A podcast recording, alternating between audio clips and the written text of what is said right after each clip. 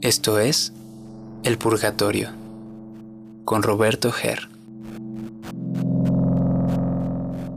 Hola amigos, ¿cómo están? Bienvenidos a un nuevo capítulo del Purgatorio. El día de hoy nos acompaña Eric Ruiz. A Eric yo lo conozco hace aproximadamente como, ¿qué será? 16 años, ¿no? 16, 17 más o menos. 16, 17 años. Nos conocimos en nuestra adolescencia, en algún momento, y solo nos vimos un par de veces, creo que unas dos veces, una cosa así. Y luego, pues ya como que cada quien continuó con su vida. Y sí, nos seguíamos en redes sociales y, y pues ahí más o menos sabíamos qué es lo que hacía el otro en su vida. Pero pero eso, o sea, como que nos seguíamos de lejos y no sabíamos realmente mucho uno sobre el otro. Y ahora, e, en, justo en la pandemia, ¿no? Fue que pues nos volvimos a, reencontrar. Y ha sido padre porque creo que es como de estas cosas que, que a mí me parece muy chistoso como, como la vida te pone eh, o te reencuentra con personas de hace tanto tiempo y que al final sí, pues se genera otra vez una conexión en la vida. Yo que supongo que cuando nos conocimos en nuestra adolescencia, no sé, tal vez no teníamos tantas cosas que decirnos, no sé, pero... Experiencias. Ajá, tantas experiencias. Platícanos, Eric, ¿a qué te dedicas? ¿Qué haces de tu vida? ¿A qué me dedico? Bueno, pues hola a todos. Gracias por la invitación. Eh, en efecto, conozco a Roberto desde hace aproximadamente unos 17 años y sí, esta pandemia ha sido pues muy interesante, eh, divertida, eh, extraordinaria a la vez, en el sentido de que sí, la pandemia es, ha sido mala, ha tenido cuestiones difíciles para las personas, pero al menos en este caso fue como un buen reencuentro que ha traído pues una conexión interesante, ¿no? Y bueno, ¿a qué me dedico? Pues yo soy lo que podríamos llamar un godín, tal vez. Yo trabajo en, en el sector financiero para uno de los grupos financieros más importantes de México. Me dedico a la parte de administración de riesgos. Yo, yo estudié actuaría, estudié economía y prácticamente pues me he venido desempeñando en esta parte, ¿no? Durante los últimos, ¿qué será? Como 6, 7 años. Ok. Y, y, también soy profesor, soy profesor universitario, doy clases en diferentes universidades, lo cual pues, pues me gusta mucho, ¿no? ¿Por qué decidiste estudiar actuaría? ¿Cuál fue tu motivación? O sea, ¿por qué dijiste, esta carrera me llama? Digo, porque supongo que todos tenemos alguna motivación, ya sea personal o también hay algunas personas que tienen una motivación externa, como que sus papás los obligan a estudiar algo que, quieren que estudien o que la familia se dedica a ser doctores o, o, que, no sé, tienen una empresa, entonces necesitan que el hijo sea de tal profesión. ¿A ti qué te llevó a escoger estudiar actuaría y no otra cosa? Bueno, actuaría y economía además. Sí, claro. Eh, pues yo recuerdo desde la secundaria más o menos, yo siempre fui una persona que le gustaban las matemáticas, era muy bueno con los números y, eso, y yo tenía inicialmente la idea de eh, ese match de números, ingeniería, ¿no? Entonces yo, de hecho, estuve estudiando un año ingeniería pero solo uno. Cuando, cuando estudié, cuando estaba ahí estudiando ingeniería, me di cuenta que más allá de las matemáticas era también la física. Y la verdad que en ese año no, no me veía, la verdad que no me veía como ingeniero. ¿no? Y ahí conocí a un amigo que, que, me mencionó esta carrera actuaría. Te soy sincero, yo no sabía ni siquiera qué era.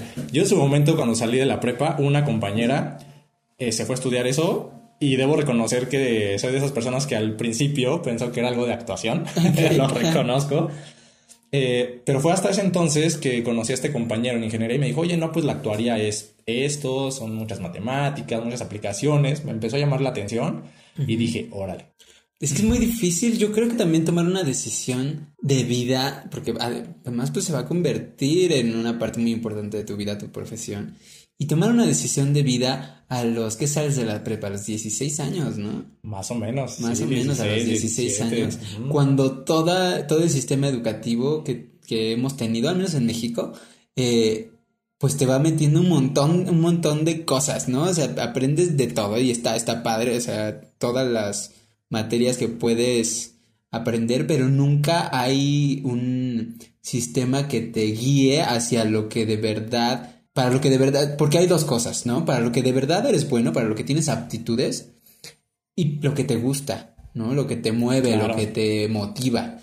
Y no hay ninguna de las dos en el sistema educativo. El sistema educativo, además en México, lo que hace es eh, estandarizar. Tratar de estandarizar la educación, que bueno, yo creo que eh, en cierto sentido es lo más fácil porque, pues sí, México es muy grande, tiene mucha población, ¿no? Simplemente en, el, en la Ciudad de México somos muchísimas personas.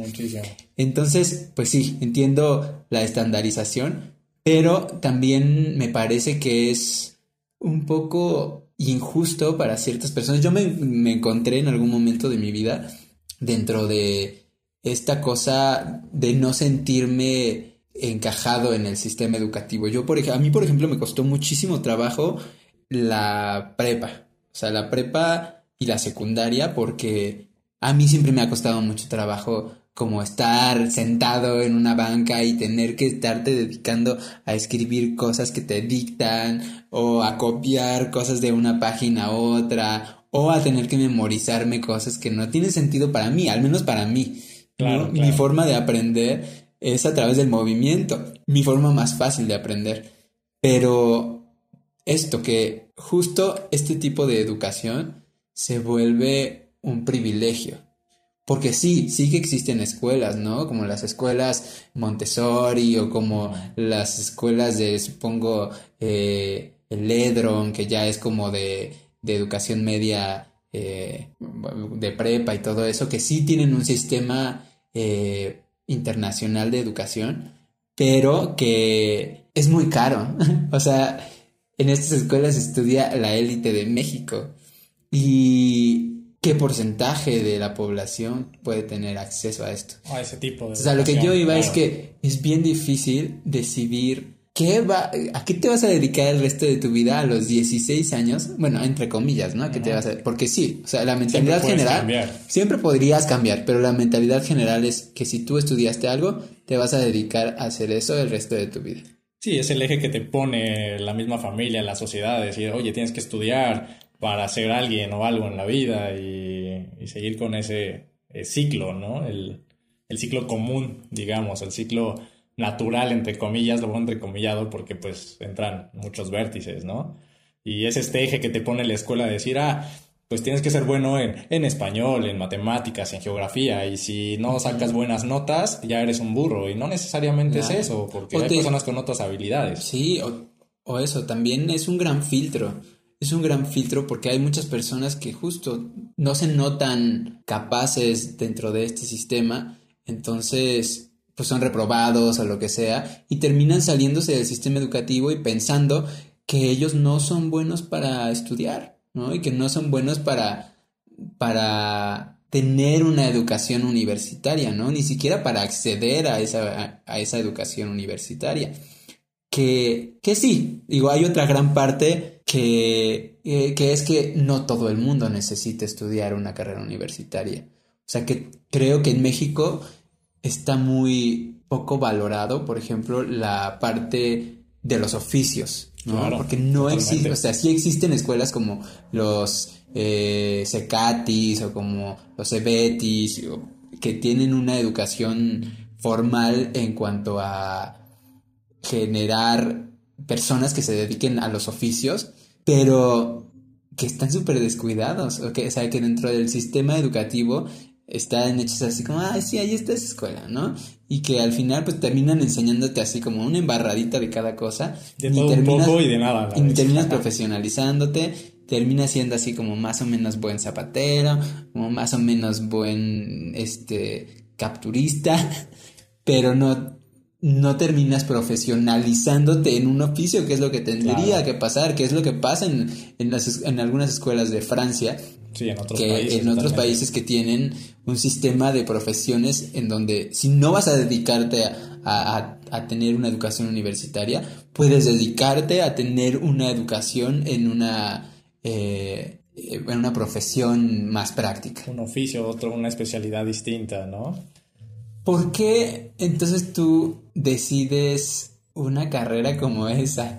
Es que, ah, por ejemplo, a mí está muy alejado de mi mundo, porque yo no, no entiendo tanto este mundo de las matemáticas. O sea, entiendo, comprendo como que todo tiene que ver con las matemáticas eh, y ahora como que traigo este trip de la realidad y de, y de tratar de comprenderla desde otros puntos esta cosa como de la, compro- la comprobación de las cosas a través de las matemáticas, me, a mí me cuesta mucho trabajo. ¿De qué se trata? ¿De qué se trata tu carrera? ¿Qué es lo que tú podrías decir? Ah, yo aprendí de la vida, de la realidad, esto con mi carrera. Ok, pregunta interesante. Pues eh, respondiendo a la primera de que eh, justo qué es lo que me impulsó o tomar la decisión de tomarla, eh, yo recuerdo desde tal vez muy pequeño, siempre me ha llamado la atención, pues un tanto lo desconocido y también lo, lo complicado, lo complejo, ¿no? Esta parte de eh, querer encontrar un porqué, una razón, ¿sí? Un- una demostración, si tú lo quieres ver así, eh, soluciona problemas, ¿no? Esa complejidad eh, en los números, ¿sí? En las fórmulas, tal vez, eh, pues me llamó la atención, decía, "E- es, es algo difícil. Y yo entre mí decía, ah, pues es difícil, pues yo quiero eso difícil, Ok. ¿no? Yo, yo quiero eh, tal vez eh, medirme, ver si puedo en esto. Y en ese entonces eh, todavía pues actuaría iba naciendo, o sea, no estaba, hoy en día ya es un poco más fuerte, ya hay en diferentes universidades, en ese entonces todavía eran muy pocas. Eh, y justo era esa parte, ¿no? Vi como las ramas que había y, eso, y eso me llamó. ¿Qué, qué he aprendido hoy en día de, de esto? Pues, híjole, son como muchos factores. Eh, es algo, pues, muy técnico totalmente. Ujú. Eh, eh, no, no hay yo como tal aterrizarlo de momento, pero es eh, toda esta parte técnica, el encontrar soluciones las- a las cosas, eh, a una resolución de problemas. Pero viene de problemas financieros, o sea, ¿hacia Ah. dónde va, o sea, hacia dónde va encaminado, encaminada esta carrera? Hay muchos vértices. Originalmente eh, la actuaría nació para cobertura de riesgos, ¿sí? Ok. Pero en el sentido de eh, las aseguradoras, por ejemplo. El gran, la, la mayoría de los egresados de actuaría, Sí. pues están en este sector, en las aseguradoras, ¿no? Seguros de vida, seguros de daños, ¿no? Toda la gama que puedan ofrecer. Son los que hacen como el estudio de, Claro, las pólizas. de, de probabilidades. o de probabilidades. O sea, si hablamos de un seguro de vida, pues un actuario va a tomar estadísticas eh, de, de- de estas personas, eh, va a tomar datos de demografía, ¿sí? por ejemplo, eh, probabilidades de supervivencia. Simplemente datos, por ejemplo, no es lo mismo una persona sana que una persona que pues, Claro. fuma o toma mucho, ¿no? La- cierta edad. Las esperanzas de vida, ¿no? Entonces juegas un poco en el sentido de eh, estas probabilidades de esperanza de vida y por un lado dices, tú le vas a poner un precio a este seguro. Entonces tarificas estas cosas. Entonces es una mezcla. Hay una materia que a mí me gustaba mucho que es cálculo actuarial, ¿no? Normalmente, eh, pues uno desde la secundaria pues conoces el álgebra, ¿no? La, la geometría. Cuando llegas a la prepa, si te vas a, a- a área 1, ¿no? Eh, pues conoces el cálculo integral, el cálculo diferencial, ¿no? Cálculo vectorial. Cuando llegas a la actuaria, pues existe esta materia que se llama cálculo actuarial, que es una mezcla entre probabilidad y matemáticas financieras, ¿no? Porque al final de cuentas vas a ponerle como un precio a estos seguros. Sí, sí, sí. Pero este es una aplicación, o sea, eh, hay, hay más, o sea, hay actuarios en estadística, hay eh, actuarios en, pues, pues, en investigación como tal, en análisis de datos. Hoy en día toda esta parte de ciencia de datos ha, ha crecido bastante, en la parte de inteligencia artificial, pues muchas cosas a resolver. Habemos actuarios que estamos en el sector financiero Sí. y la mayoría que estamos en el sector financiero, pues estamos en esta parte de riesgos, ¿no? ¿Qué es riesgos? Pues cuidar Y, y sí, o sea, nos vemos en este lado No capitalista, tiene que ver con lo ¿no? económico. Totalmente. Totalmente. Cuidar el dinero de las instituciones, ¿no? Cuidar las inversiones de las personas, cuidar este tipo de... ¿Y cómo se conecta entonces que tú después decidiste estudiar economía? ¿Por qué? Justo, justo por las, las finanzas. A mí siempre también me llamó la atención esta parte de las finanzas. O sea, Porque sí tienen mucho que ver las dos carreras. O sea, Sí. Al final podrían ser complementarias. sí podrían ser complementarias, sí, claro. De hecho, por, la actuaría como tal, como carrera, no existe en todos los países. Eh, que yo recuerde existe en Australia, me parece que en Canadá, en México, pero en, en varios países del mundo la carrera de actuaría no existe. Simplemente son eh, como tipo posgrados que pueden estudiar ingenieros, economistas, contadores, donde los preparan para una serie de exámenes. ¿sí? Eh, es una sociedad internacional que se llama Society of Actuaries, donde tiene todo un, pues un esquema de, de- de- de, pues exámenes muy específicos de probabilidad de matemáticas financieras, inversiones, este, etcétera, Sí. donde justo los preparan para esto. Acreditando estos exámenes, eh, se convierten en los llamados actuarios, ¿no? Eh, y sí, o sea, justo esta parte de cómo relacionarlas, Sí. pues fue esta parte financiera, ¿no? La parte de economía, de manejar los recursos. Y además tú ya estabas trabajando cuando decidiste estudiar economía. O sea, ¿fue una decisión a partir de eso o no? Las estudié simultáneamente. Ah, simultáneamente. Simultáneamente. Yo empecé a estudiar el primer año actuaría porque, bueno, como te comenté al inicio, fue algo súper random, súper aleatorio ahí de que empecé a estudiar yo eh, ingeniería mecánica eléctrica en la UNAM. Entonces eh, quise hacer mi cambio para actuaría, no me lo dieron de inmediato. Y la verdad es que no, no, no me gustaba. De hecho, hasta me costaba trabajo hacer las cosas ahí de ingeniería. Entonces eh, busco otra universidad, ¿sí? la Autónoma del Estado de México, eh, concurso para actuaría, me quedo ahí, pero nunca me di de baja de la UNAM. Ok. Entonces, cuando ya me tocaba el cambio de carrera, pues literal me aventé un volado. Dije, a ver, ¿con cuál la puedo ahí este, complementar? Dije, economía. Dije, si me quedo, pues ya me aviento las dos. Y si no, pues ya me, me enfoco de lleno en una. Me quedé y fue pesado. Entonces, Sí, sí. cuatro años fue en la mañana en una, en la tarde en otra, pero divertido a la vez. Sí. Eh, una, una cosa que yo les pregunto a todos en, en este podcast es, ¿cuál es tu cosmovisión de la vida? ¿Qué, ¿Qué es lo que tú piensas sobre la existencia, sobre la realidad? ¿Cómo está constituida nuestra realidad en la que, en la que vivimos? ¿En qué crees? ¿Eres, ¿Tienes alguna religión o, o alguna ideología que sustente tu cosmovisión sobre, sobre la existencia? O sea, no sobre la existencia humana solamente, sino sobre la existencia en general. ¿En qué crees? Eh, creo en la bondad de las personas. Ok. Eh, sí crecí bajo una educación, una religión católica, sí. Inclusive fui a, en la prepa, fui a una escuela católica. Sin embargo, no estoy casado con esa idea, ¿sabes? Lo cual, pues, podría chocar, ¿no? O sea, Pero es chistoso porque a mí me ha pasado que he conocido gente que ha estudiado en la escuela católica y son las personas menos católicas. totalmente. Porque justo yo creo que lo que pasa es que te das cuenta de los sistemas, de cómo funcionan los sistemas dentro de, de los sistemas religiosos, Una de, dentro estructura de poder, de control, de, de control. Y, y mucha de esta, mucha de esta, muchas de estas personas deciden justo como ponerle un, eh, ponerlo a un lado, decir, no es que yo esté en contra de la religión, pero sí, sí creo que hay muchas cosas que podrían ser diferentes y que podrían estar mejor. Claro. Y bueno, a partir de eso, ¿qué, qué, qué descubriste? Creo que es, eh, a final de cuentas, es muy respetable todas las religiones. Hay, pues, todo un Claro. vertiente. Creo que es importante. Que no tiene que ver con la religión, tiene No, que ver con la institución. Sí, totalmente. A final de cuentas, digo, eh, nos podríamos meter a temas muy complejos de Sí, religión, sí, de decir, sí. oye, ¿por qué existe una iglesia? ¿No? Cuando, sinceramente, una iglesia tendría por qué existir, ¿no? O sea, la iglesia podría ser inclusive uno mismo, nuestro propio cuerpo, ¿no?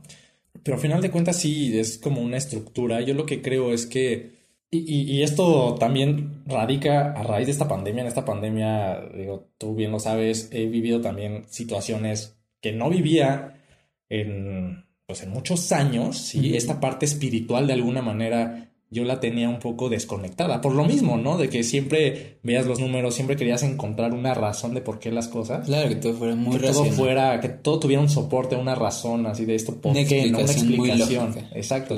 Y no necesariamente, a final de cuentas, considero que sí hay algo más. No le voy a poner el nombre de un dios, ¿sí? Así, ah, no. Una energía, ¿no? Algo exterior. Creo que sí lo hay. Sí, una experiencia que pues tuve. sí. Eh, me, abrió a esto, ¿no? Y, y algo que podría decir de eso es la fe que tengan las personas en lo que sea, porque podrías tener fe en una piedra, pues es totalmente válido, ¿no? Y la concepción en este sentido de la vida es que esta es muy corta. Sí. Hay que vivirla con responsabilidad, claro. Eh, tú dependes eh, todo depende del camino que tú quieras transitar en ella y pues vivir ese presente, ¿no? Claro. Sí, yo creo que lo más importante en esta vida, que justo a mí me parece como un suspiro del universo, porque pues vivimos poco. Lo digo todos los episodios, yo lo sé, es cansado, pero lo digo porque hay que entenderlo, hay que entender que que nuestra existencia dentro de este plano es muy corta y que no podemos, como dices, no vivir nuestro presente, no deberíamos más bien, porque también como pienso, el pasado ya no existe y el futuro no existe tampoco. No va a existir. Hay todo un abanico de probabilidades y escenarios que tú puedes plantear. y, y está bien. Y está bien, está bien también pues tratar de tener un plan para tu vida pero no que sea un plan inamovible, porque la vida te pone en donde tienes que estar. Al final siempre te va a poner en donde tienes que estar.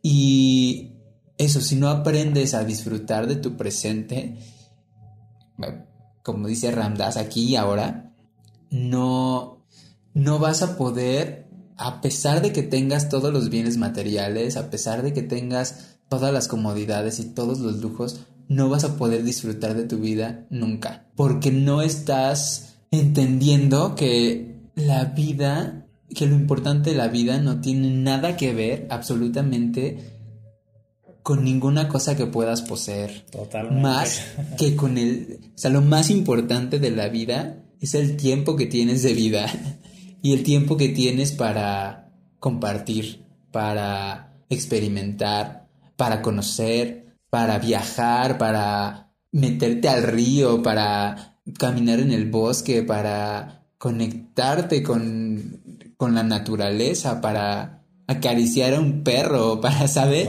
o sea, ese tipo de cosas que las personas no entienden que realmente es lo importante la conexión con el presente, ¿qué las, es eso? Las tenemos tan a la mano, las tenemos tan al día a día que, que las pasamos desapercibidas. Exacto, y justo, no le damos esa importancia. Y justo por eso la gente está tan vacía hoy en día, porque tenemos tantas cosas, tenemos, yo, yo me, Alejandro se burla mucho de mí porque mi referente, pero a mí me parece impresionante, mi referente muy, um, pues uno de los referentes más grandes que tengo es las Kardashian, por ejemplo, ¿no? Yo pienso en estas personas que lo tienen todo, tienen todo el dinero del mundo, son unas de las personas más ricas del mundo, tienen todo, literalmente tienen todas las comodidades que puedan desear y pueden alzar un dedo y tenerlo aquí y ya, ¿no? En el mundo material. En el mundo material, pero digo, no es que yo haya visto la serie de las Kardashian, sí he visto un capítulo, la verdad, porque me parece muy interesante ver los problemas que para ellos representa tener un problema, ¿no? O sea, como de que, pero que dentro de esos problemas sí hay problemas muy fuertes, como por ejemplo el del papá, que, que en algún momento se asumió como persona trans y, y, que esto no tiene absolutamente nada que ver con todo el dinero que, tuviera, ¿no? Pero veo los problemas, por ejemplo, pues de las otras Kardashians que puede ser así como de, ay, mis uñas quedaron súper horribles, entonces no quiero salir a la calle nunca más porque la gente me va a juzgar. O sea, dentro de esto hay una cosa muy fuerte que tiene que ver con el sentirse juzgado por los otros. A pesar de poder tener todas las comodidades, todos los lujos, hay un vacío dentro de las personas que no se va a llenar con nada con nada de lo que tú puedas comprar con dinero. Y que justo a mí me parece muy fuerte porque he visto también a personas, eh, bueno, y he leído y he visto documentales en donde he visto a personas que en algún momento de su vida tuvieron mucho dinero y descubrieron que eso no es lo importante de la vida y tomaron un camino espiritual en su vida en donde dijeron, esto no me hace falta, esto no es importante y decidieron irse a vivir a la punta de un cerro a disfrutar su vida y que a lo mejor en este mundo capitalista nos parece de locos, ¿no? Nos parece de locos pensar en, güey, me voy a ir a vivir a la... O sea, yo por ejemplo ahora que me voy, me voy poco tiempo, pero he encontrado muchos comentarios de, ya, ¿qué te vas? ¿Qué vas a hacer allá?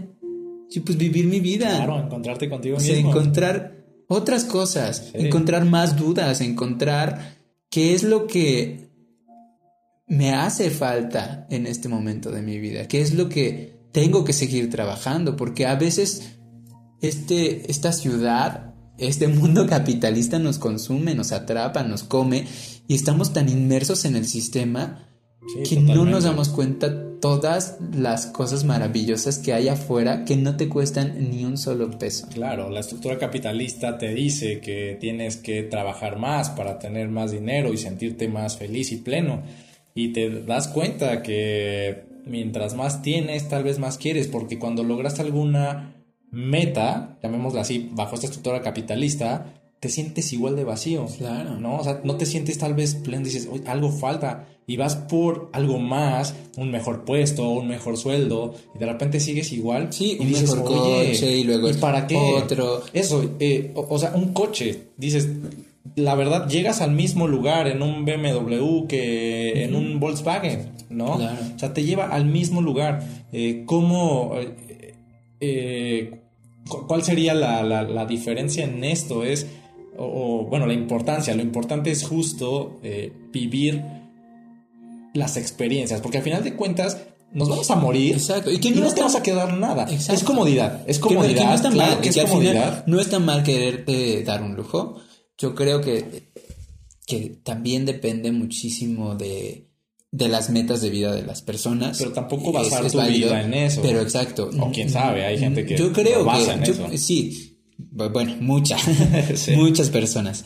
Pero yo creo que es eso, que eso al final te va a llevar a la frustración, porque no va a haber un coche que, que, que te sane. Claro. No va a haber una casa o una mansión o un lujo que, que te cure de tus traumas, de tus heridas, de tus...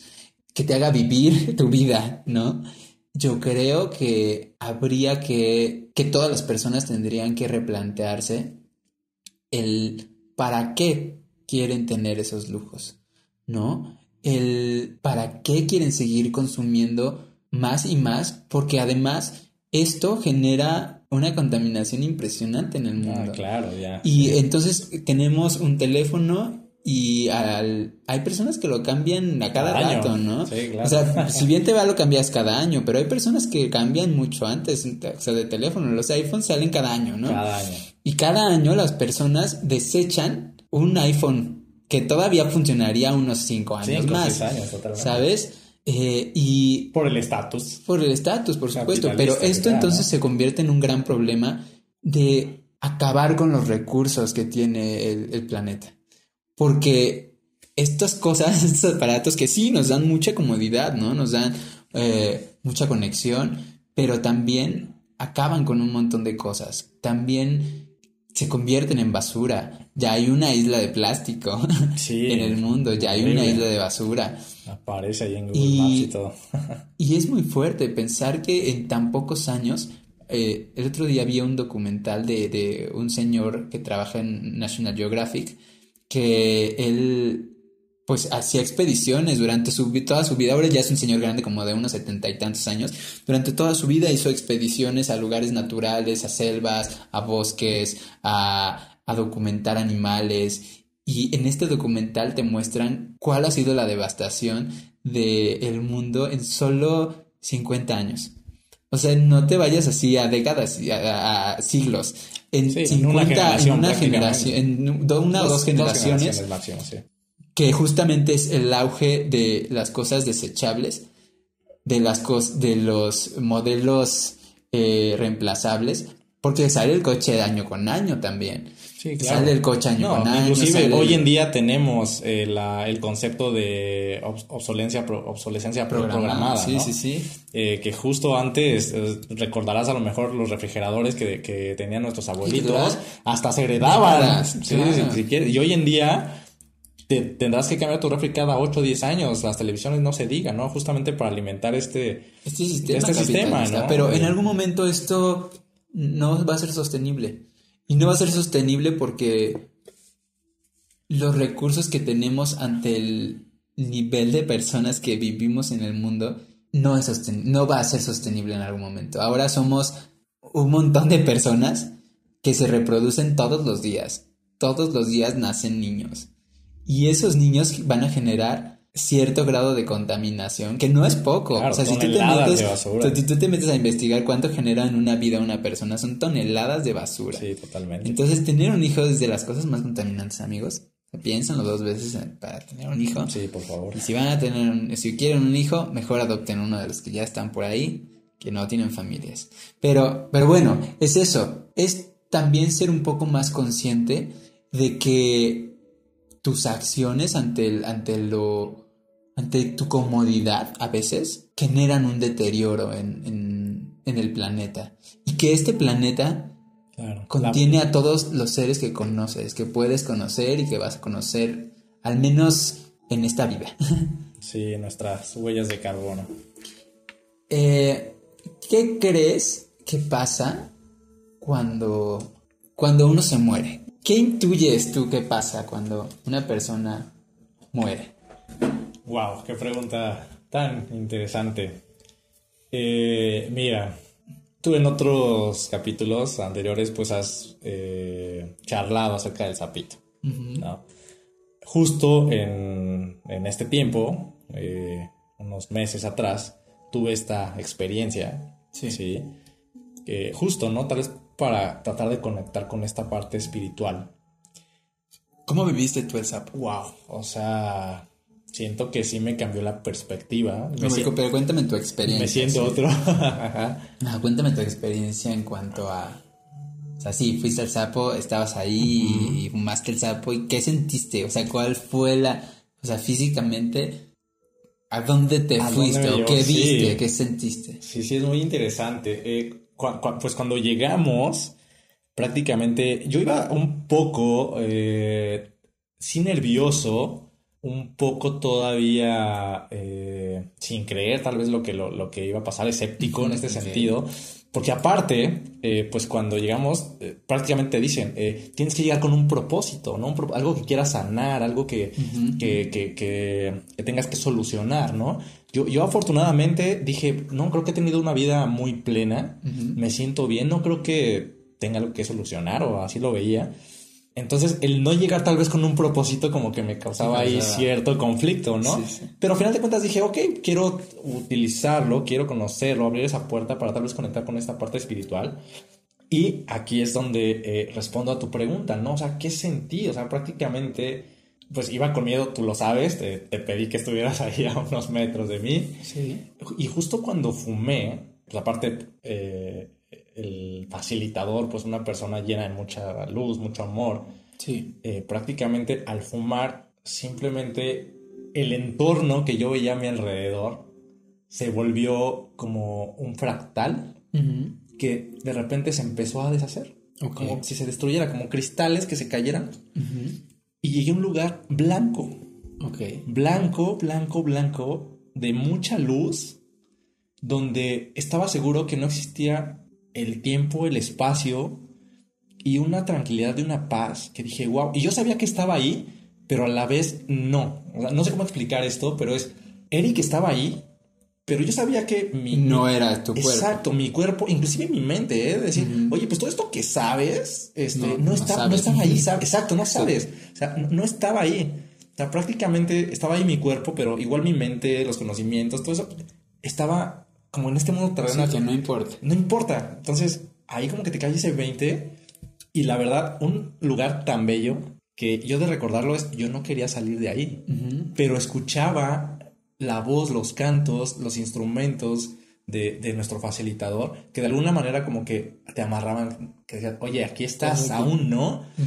y, y respondiendo también a esta pregunta de a dónde llegamos, tal vez después de la muerte, qué hay más allá, yo podría decir que este lugar, ¿no? Y platicando con personas que eh, justo a, la mamá de uno de mis mejores amigos eh, le, le, dio COVID, estuvo muy cerca de la muerte. Cuando les platiqué mi experiencia del sapito, mi amigo le, le dijo a su mamá, oye mamá, ven, cuéntale lo que viste. Y curiosamente, cuando, cuando su mamá me platica el lugar donde estuvo, fue, fue este mismo lugar. ¿Sabes? Entonces fue como muy impresionante porque yo, yo digo, yo creo que trascendemos a este, a, a este no sé, llamarlo lugar, espacio, estado, realidad, no lo sé, pero muy bello. Y tal, justamente es lo que nos decía, ¿no? En el, ese día, que justo es otro plano de conciencia pura, ¿no? Como de, de otro grado de conciencia, ¿no? De, de desprenderte un poco de este cuerpo humano que tenemos y de integrarte, o sea, de reintegrarte otra vez a ese flujo de energía como infinita. Suena muy hippie, yo sé que suena muy hippie, pero cuando lo vives y cuando estás ahí lo entiendes. Claro. Te da la perspectiva de... te da otra perspectiva de la vida. Y entonces a partir de eso, tú, des... bueno, al menos yo descubrí que no soy quien yo creía que era. que yo puedo ser quien sea, quien quiera ser. O sea, ahora sí como las Barbies. Comienzas a cuestionarte muchas cosas. Sí, y, y, es fuerte. Yo voy cambiando así de, de ideas sobre la muerte, todo, creo que cada semana me pasa como un cambio de ideas sobre la muerte y que, está muy padre porque justo me hace pensar y, e irme a ese trip sobre qué pasa cuando uno se muere. Yo ya he trascendido bastante este miedo como a morirme. Todavía estoy trabajando y me causa conflicto la muerte de mis seres cercanos, pero, pero ya no me causa tristeza, como que antes sí me causaba como estrés. Pero ahora me causa como, no sé, un algo, pero ya no es una cosa como... Triste. Triste.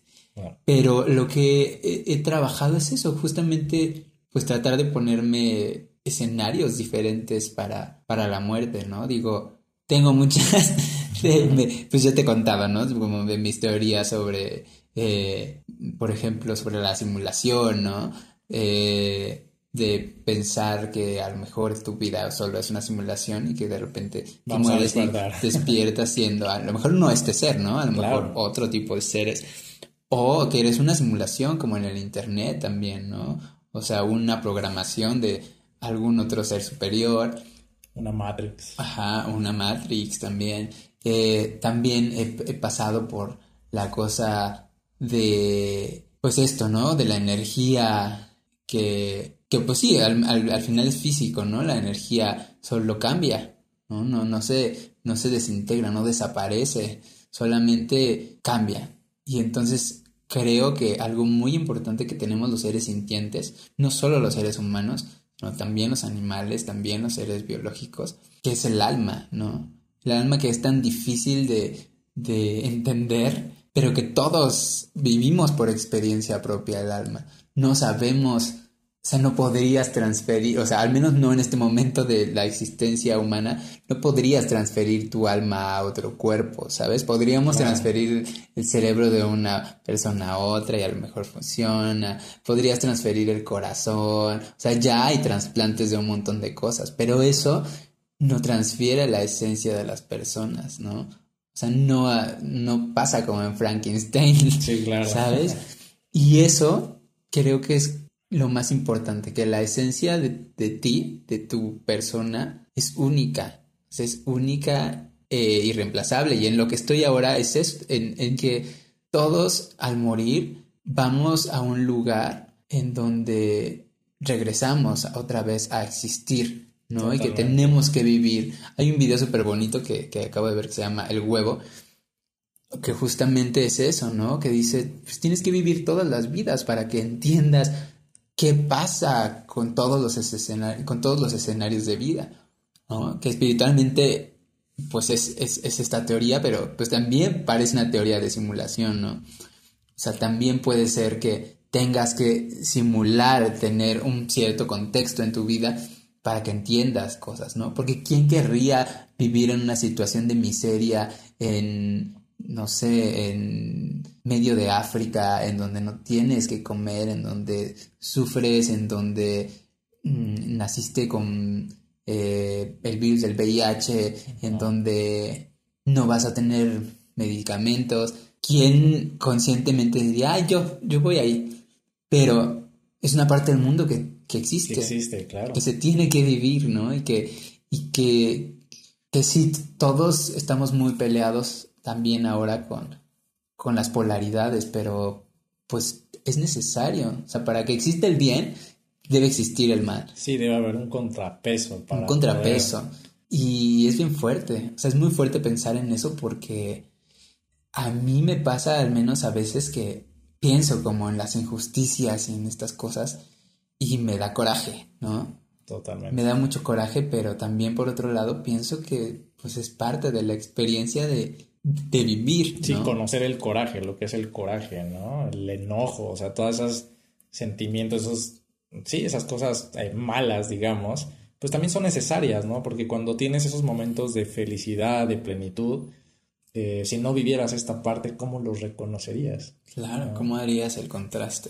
Exacto. ¿Cuál ha sido tu proceso de, de purga durante tu vida? Yo supongo, yo sí, sí reconozco grandes quiebres o cambios en mi vida que me han hecho tomar caminos drásticos en mi vida o decisiones drásticas. ¿Tú crees que tu camino ha sido, eh, o sea, ha tenido algunas de estas de quiebre o de purga que han... Puntos de inflexión. de inflexión en tu vida que han sido determinantes. Sí, sí, sí, sí, claro que sí. Eh, como te comentaba, ¿no? De alguna manera sí he sentido que eh, yo estoy agradecido con la vida, con el universo, eh, con la familia que tengo, ¿no? Mis hermanos, mis amigos, las personas que me rodean. considero que he tenido una vida plena, feliz, pero sí, sí he tenido estos puntos de inflexión un proceso de purga, eh, yo lo puedo decir, eh, hace algunos años probablemente yo no podría hablar de esto, pero hoy en día ya, eh, yo en la secundaria más o menos, ¿sí?